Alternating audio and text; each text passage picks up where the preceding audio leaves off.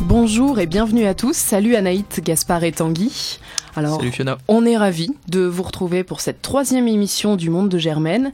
Et après Pierre Aski, Pierre Grosser, on est maintenant ravis d'avoir notre nouvel invité avec nous, Frédéric Ramel. Bonjour. Bonjour. Merci beaucoup d'avoir accepté notre invitation. Alors, pour nos auditeurs qui ne le sauraient pas, euh, vous êtes professeur agrégé et euh, vous enseignez ici à Sciences Po. Et certains vous connaissent peut-être pour votre cours intitulé Espace mondial, où vous succédez à Bertrand Badi, donc, ou alors d'autres cours comme Penser la guerre au 21e mais surtout vous avez une actualité euh, bibliographique plutôt riche puisque sont sortis sous votre direction deux ouvrages récemment, un manuel de diplomatie et le 18 octobre dernier, Guerre et conflits armés au XXIe siècle. On va y revenir avec vous dans un instant. Ensuite, dans notre deuxième partie pour notre tour du monde, Gaspard, avec toi, on évoquera le dernier retrait en date des États-Unis d'un accord international. On observera ensuite avec toi, Naït, les batailles de l'Union européenne et des États-Unis en Iran, et ensuite on partira en Afghanistan avec Tanguy. Commençons tout de suite avec notre interview. Alors, Frédéric Ramel, j'avais donc acheté et lu votre manuel de diplomatie. Ensuite, euh, on avait essayé de vous inviter dans l'émission et maintenant, on, arrive enfin pour notre plus grande joie à vous avoir aujourd'hui.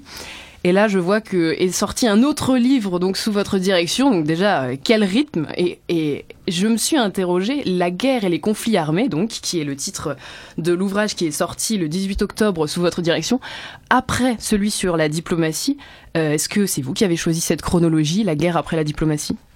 Non, c'est euh, l'opportunité des commandes, puisque le dernier ouvrage que vous euh, mentionnez est une commande euh, des presses de Sciences Po qui annuellement proposent ce qu'on appelle l'enjeu mondial et choisissent une thématique. Le hasard a fait qu'à quelques semaines près, je traite du diplomate, puis euh, mhm. du soldat, de les fameuses deux figures emblématiques euh, que euh, convoquait Raymond Aron on s'entend lorsqu'il évoquait la question des relations internationales. donc il y a une opportunité, mais il y a aussi, je dirais, un intérêt pour les relations internationales. Je me définis quelque part, c'est peut-être présomptueux, mais comme un médecin généraliste en matière de recherche. Je suis un généraliste. on a très peu ou trop peu de généralistes, notamment lorsqu'il s'agit d'enseigner.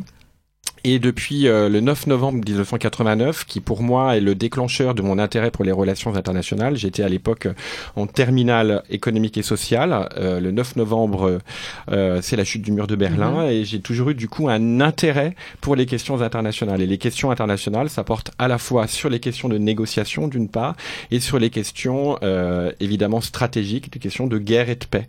C'est les deux les deux axes principaux lorsqu'on traite de relations internationales. Et alors pour revenir sur votre manuel de diplomatie, euh, est-ce que est-ce qu'on a finalement encore besoin de diplomatie dans, dans l'ère de Trump où, semble régner l'unilatéralisme? Je dirais qu'on a plus que jamais besoin de diplomatie. On est en train de vivre ce qu'on appelle une période de désintermédiation. La diplomatie, c'est quoi? La diplomatie, c'est une pratique diplomate, une pratique qui consiste à euh, parler avec tout le monde pour tisser des liens et essayer de trouver des solutions par le dialogue, par la négociation, qui peuvent être parfois euh, très musclées, on est bien d'accord, mais de considérer que le, le passage par les armes n'est pas la bonne solution, et d'autre part que euh, à travers euh, la diplomatie et donc le contact avec l'autre et la négociation avec l'autre, on trouve des solutions ensemble, des solutions collectives.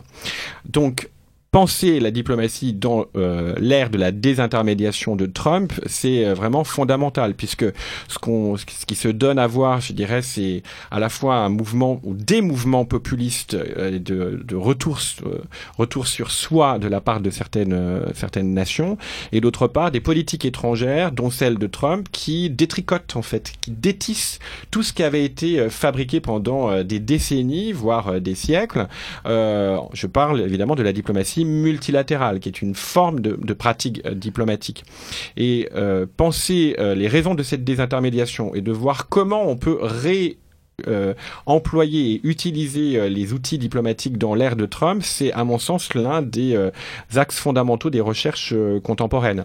C'est l'un des axes, hein, c'est pas le seul, hein, mm-hmm. parce qu'il y a d'autres enjeux qui portent et qui la touchent, je dirais, l'ensemble des chancelleries et l'ensemble des ministères des Affaires étrangères c'est qu'on assiste à une technicisation de plus en plus poussée, une sophistication encore plus poussée euh, du, euh, des, des, négociations diplomatiques. Euh, par le passé, l'ambassadeur euh, pouvait traiter n'importe quelle question, du commerce jusqu'aux questions les plus difficiles de guerre et de paix. Aujourd'hui, l'ambassadeur n'est qu'un maillon dans ce dispositif où des services du ministère de l'économie, des services du ministère de la culture peuvent à un moment donné, euh, avoir beaucoup plus de compétences que l'ambassadeur pour traiter pour négocier. Euh, donc il y a une densification des matières diplomatiques avec euh, aussi la, la, pénétration de nouveaux acteurs, en particulier des think tanks ou des organisations non gouvernementales ou des experts plus, plus larges sur le plan, par exemple, du changement climatique, qui viennent appuyer aussi ces négociations diplomatiques, ce qui rend évidemment l'art de la diplomatie beaucoup plus complexe. Et tout ceci ne se faisant plus dans dans le secret du 19e siècle, c'est-à-dire au vu de tout le monde, mhm. dans la transparence, avec la digitalisation, avec le regard qui fait que des, populations, qui fait que les individus ordinaires comme vous et moi peuvent à un moment donné intervenir, juger, évaluer les actions diplomatiques. Et dans cette figure de l'ambassadeur, est-ce que du coup dans cette complexification que, vous décrivez, est-ce qu'il est en quelque sorte euh, euh, un petit peu dépourvu de pouvoir, d'un pouvoir qu'il pouvait avoir auparavant, et sa marge de manœuvre en, en sort un peu réduite L'activité diplomatique, c'est une activité qui tourne autour de trois piliers. Il y a l'information. On informe les ministères euh, sur la situation dans laquelle on a été accrédité. Il y a la négociation et il y a la représentation. Je dirais que information et négociation sont de plus en plus concurrencés par d'autres acteurs et l'ambassadeur n'est plus la source unique de l'information, n'est plus l'acteur unique en matière de négociation. Mhm. Parfois même, euh, l'ambassadeur euh, disparaît au profit des chefs d'État et de gouvernement qui interviennent directement. Au G20, par exemple, c'est carrément les chefs d'État et de gouvernement qui siègent. La représentation, par contre, elle, elle demeure. Donc s'il y a un secteur, ou plutôt une fonction de l'ambassadeur qui reste pérenne, c'est celle de la représentation. D'accord. Et quand on regarde par exemple l'ONU et quand on regarde notamment les discours des, présidents à l'Assemblée générale, est-ce que vous voyez dans, la France une, sorte d'alternative à ces replis qu'on évoquait euh, auparavant et, et notamment au, à, ceux de Trump en fait La France a toujours eu en tant que puissance moyenne, c'est une des catégories en relations internationales, euh, joué la carte onusienne. Euh, en tant que puissance moyenne, euh, les organisations intergouvernementales sont des leviers pour euh, faire passer un certain nombre de messages et appuyer des politiques publiques de ce point de vue-là, il y a en fait une très nette continuité hein, euh, de l'action euh, française, quelles que soient d'ailleurs euh, les présidences. évidemment, il y a eu des moments emblématiques comme le discours de Dominique de Villepin en 2003 qui s'est opposé au veto américain, qui a suscité d'ailleurs une résonance énorme à l'échelle mondiale et qui prouvait que la France était finalement le la protectrice aussi de, euh, du réflexe ou du way of life euh, multilatéral onusien, mais euh, les discours euh, postérieurs ne sont pas euh, ne sont pas dérogatoires à ce principe. donc la France est, est, est, véritablement une des protectrices et une des puissances qui essaye d'enrôler diplomatiquement à l'échelle multilatérale et d'utiliser la carte onusienne. et donc oui, je pense que la France a une carte à jouer et à continuer à jouer, ne pourra le faire que euh, en enrôlant d'autres euh, d'autres mhm. États avec elle. Donc un, un processus d'enrôlement diplomatique qui doit être euh, qui doit être mené. Oui. Justement, on parle souvent d'une potentielle réforme du Conseil de sécurité des Nations Unies. Est-ce que selon vous, celle-ci est, est, adaptée et, et si oui, quelle forme pourrait-elle prendre? Alors, c'est l'Arlésienne, la question de la réforme du Conseil de sécurité, mais il est vrai que la France, euh, depuis maintenant plusieurs années, et notamment euh, sous euh, l'ère Fabius, entre guillemets, une des propositions françaises consisterait à, par exemple, concernant la pratique du droit de veto, qui, vous savez, est une pratique qui est réservée aux cinq membres permanents, de rendre impossible l'usage du veto en cas de certaines circonstances stratégiques, notamment des faits qui prouveraient des crimes contre l'humanité et des génocides. On ne pourrait plus, du coup, en tant que membre permanent, empêcher une intervention au nom du droit de veto. Pensez à la Syrie, par exemple Par exemple. C'était une initiative française qui avait été menée, qui pour l'instant n'a pas reçu assez, je dirais, de d'aval, puisque à, cette question de la pratique du, veto vient se greffer une autre question fondamentale en matière de réforme du Conseil de sécurité, c'est à la fois le nombre global de membres au sein du Conseil et la reconnaissance du statut de permanent. Euh, c'est aujourd'hui 5, mais on veut aller éventuellement jusqu'à 7, jusqu'à 9, jusqu'à 10. C'est la question de la représentativité, évidemment, de ces nouveaux membres permanents. Euh, évidemment, des États qui sont très contributeurs en matière d'opération de maintien de la paix, comme sur le plan financier, pas forcément sur le plan humain. Euh, mais le Japon ou l'Allemagne euh, considèrent qu'ils auraient droit à, à, à ce statut. D'autres États, notamment des États africains, considèrent qu'il y a une sous représentation du continent et il devrait euh, être aussi euh, euh, accéder à, ce statut-là. Donc derrière, ce, derrière cette question du, droit de veto, il y a plus généralement la question du, nombre d'États au sein du Conseil de sécurité. La France a été essentiellement une puissance agissante pour euh, la question juridique hein, de l'applicabilité du droit de veto. Voilà un exemple euh, d'innovation procédurale qui est portée par la France.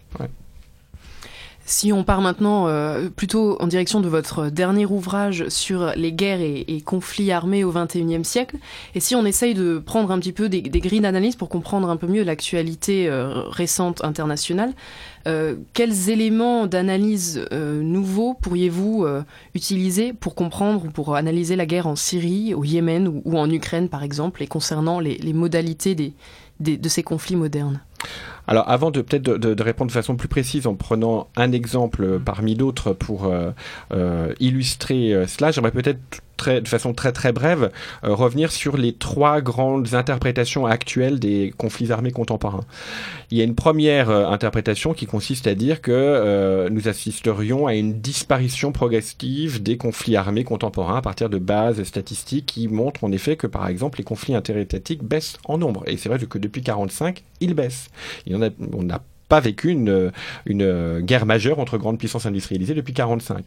Il y a une deuxième interprétation qui euh, parle plutôt de transformation euh, du fait guerrier, par exemple la privatisation euh, du fait guerrier qui tient au fait que les États maintenant se tournent de plus en plus vers des sociétés militaires privées, au-delà de la logique tout simplement de ravitaillement ou de logistique, mais véritablement pour faire la guerre.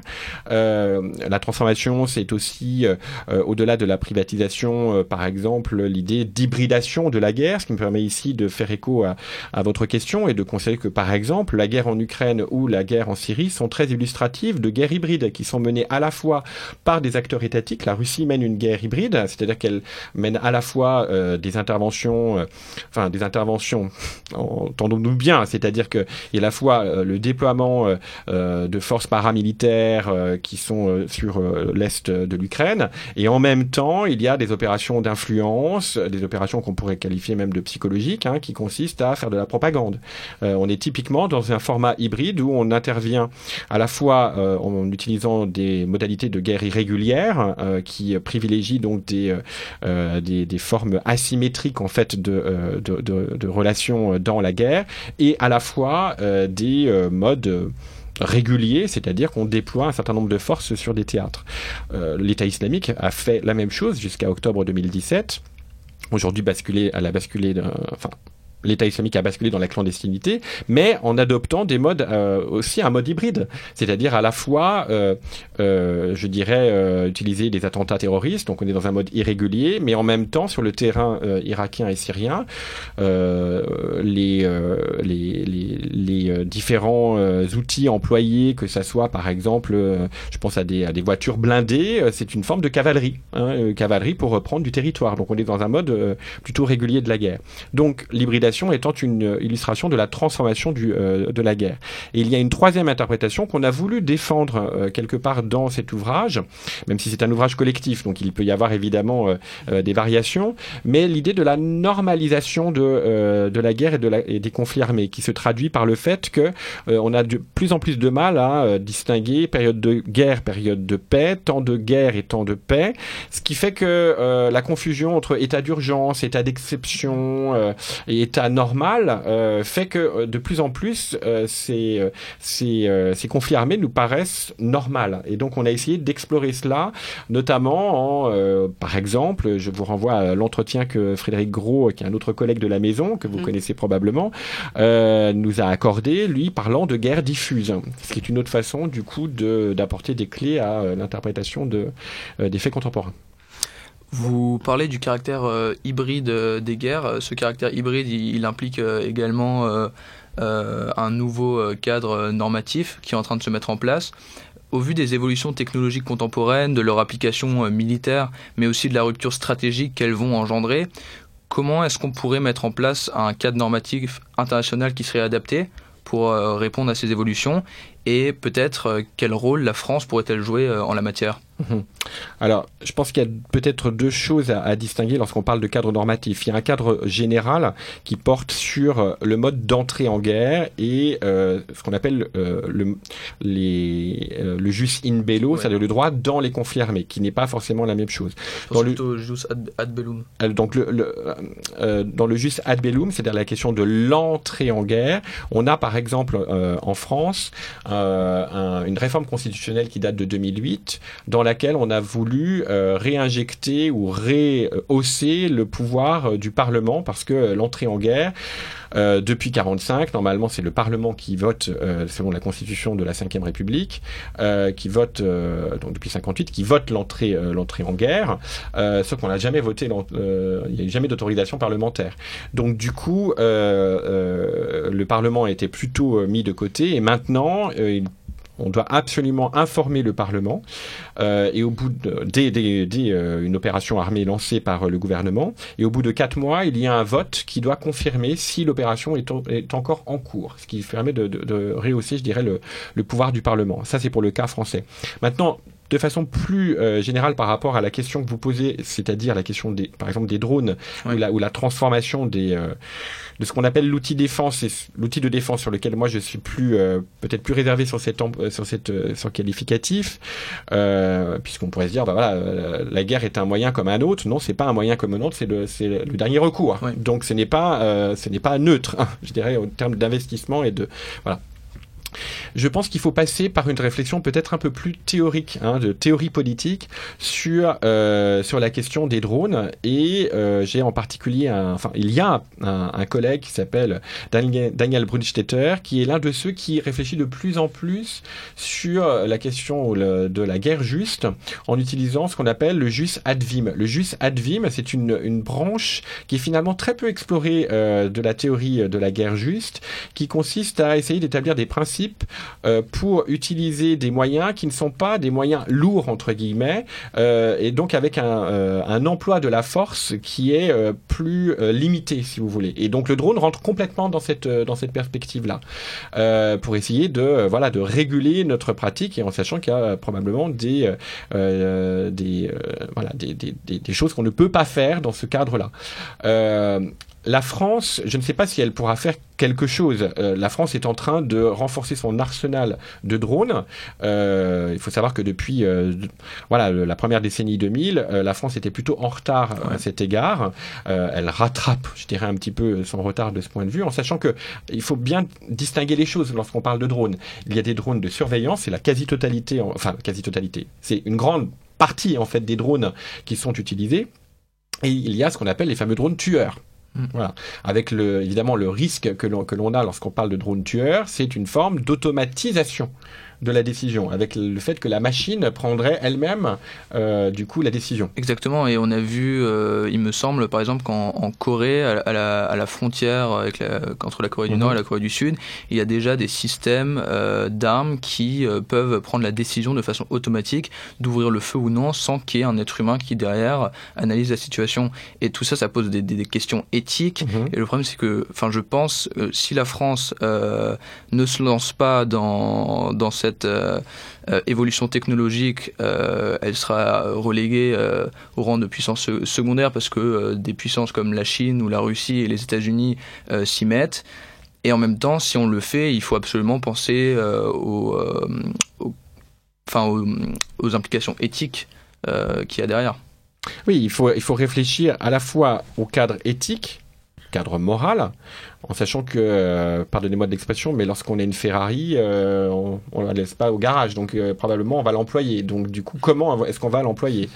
Et d'autre part, il y a l'aspect, au-delà du cadre éthique, qui est un premier cadre normatif, il y a un deuxième cadre normatif qui est d'ordre juridique, c'est-à-dire quelles sont les règles qu'on va effectivement instituer tant en droit national qu'en droit international. Là, je dirais que tout est encore à construire, tout est encore à faire, même si on a un certain nombre d'outils euh, qui, existe évidemment du point de vue euh, du droit des conflits armés, qui est un droit euh, qui repose sur le protocole de Genève, enfin la Convention de Genève et les différents protocoles qui y sont articulés et qui y sont corrélés.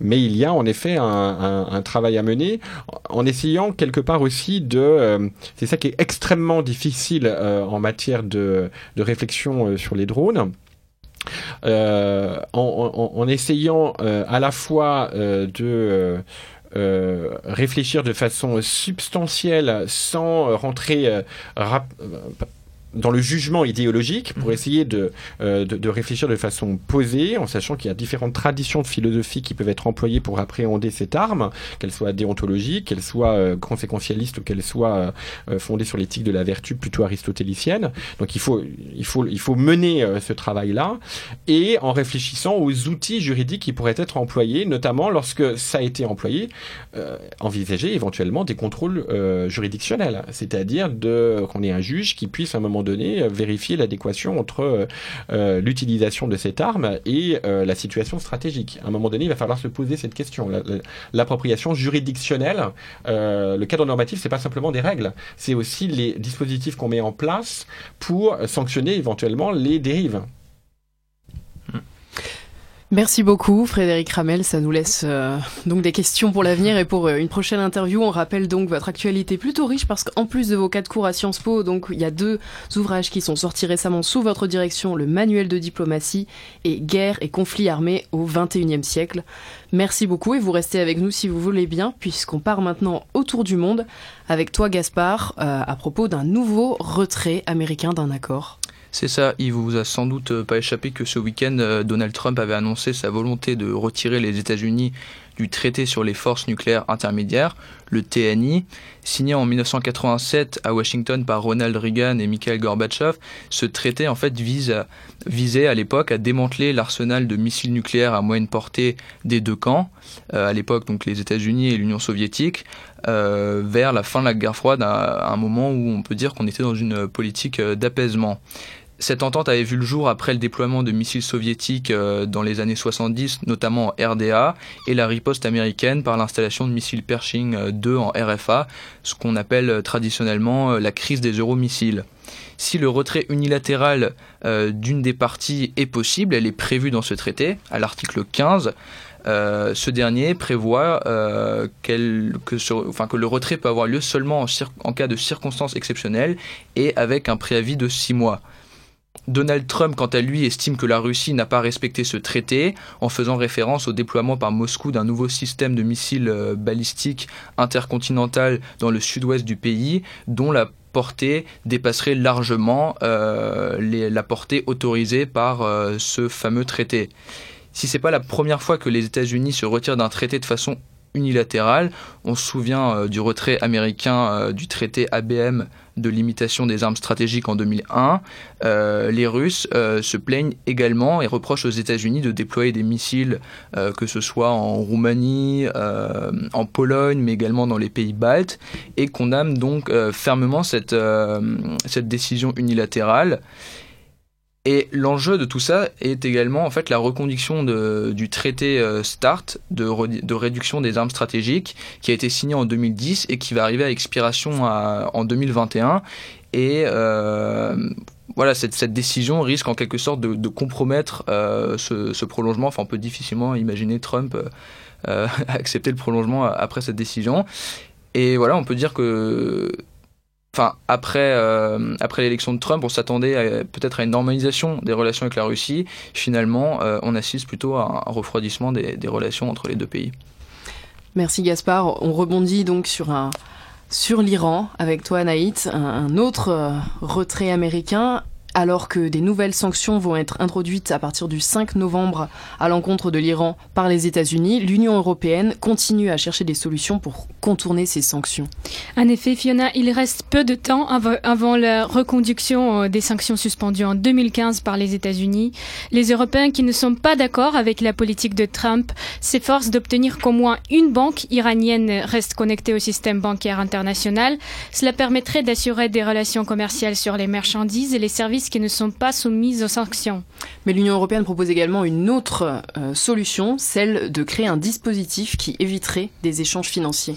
Dans ce cas-là, l'Union européenne propose une plateforme qui pourrait agir comme une bourse d'échange ou un système de troc sophistiqué.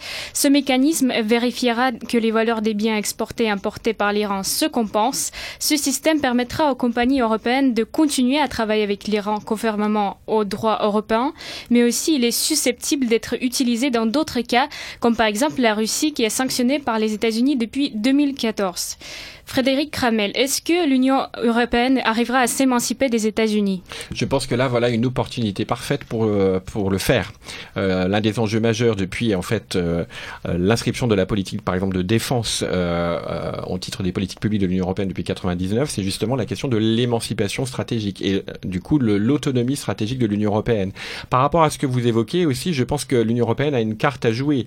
vous savez peut-être que la Cour internationale de justice a sanctionné les États-Unis suite à une saisine de l'Iran concernant les effets euh, de la sortie de, des États-Unis de l'accord euh, iranien sur euh, le manque d'accès euh, aux biens humanitaires que entraîne euh, ce traité, euh, la, sortie, la, sortie, du traité euh, américain sur euh, sur la population iranienne, avec en considérant que euh, les États-Unis n'apportent pas de garanties suffisantes. L'Union européenne doit impérativement renforcer son action à cet égard et montrer que on peut maintenir des relations de façon consistante avec l'Iran malgré cette ce, cette décision de Trump.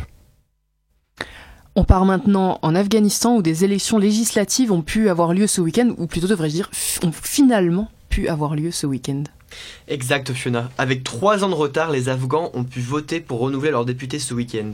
Le scrutin était un véritable défi dans un pays où les talibans contrôlent plus de 40% du territoire et où de nombreux soldats de l'État islamique se sont réfugiés. Et comment s'est déroulé ce vote dans ce contexte sécuritaire particulièrement difficile?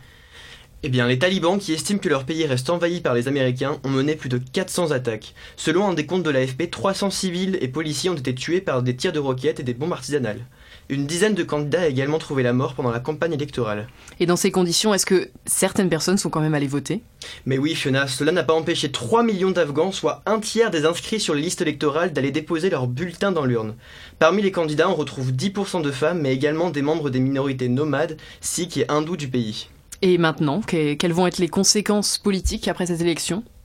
Eh bien, au niveau international, c'est un pari relativement gagné pour le gouvernement d'union nationale d'Abdullah Abdullah et d'Ashraf Rani. Le scrutin a été relativement moins violent que celui de 2014, que ceux de 2014 et de 2010. Kaboul a réussi à se présenter comme un partenaire légitime et crédible malgré le départ des forces de l'OTAN. Les forces loyalistes sont véritablement parvenues à revenir sur le devant de la scène. Revenir sur le devant de la scène Pourquoi revenir? Comme tu le sais, l'administration Trump cherche à tout prix à rapatrier les 15 000 Marines américains encore présents sur le sol afghan. Pour cela, le département d'État américain a décidé de mener des négociations accélérées avec les talibans. Kaboul se voit légèrement mis hors jeu.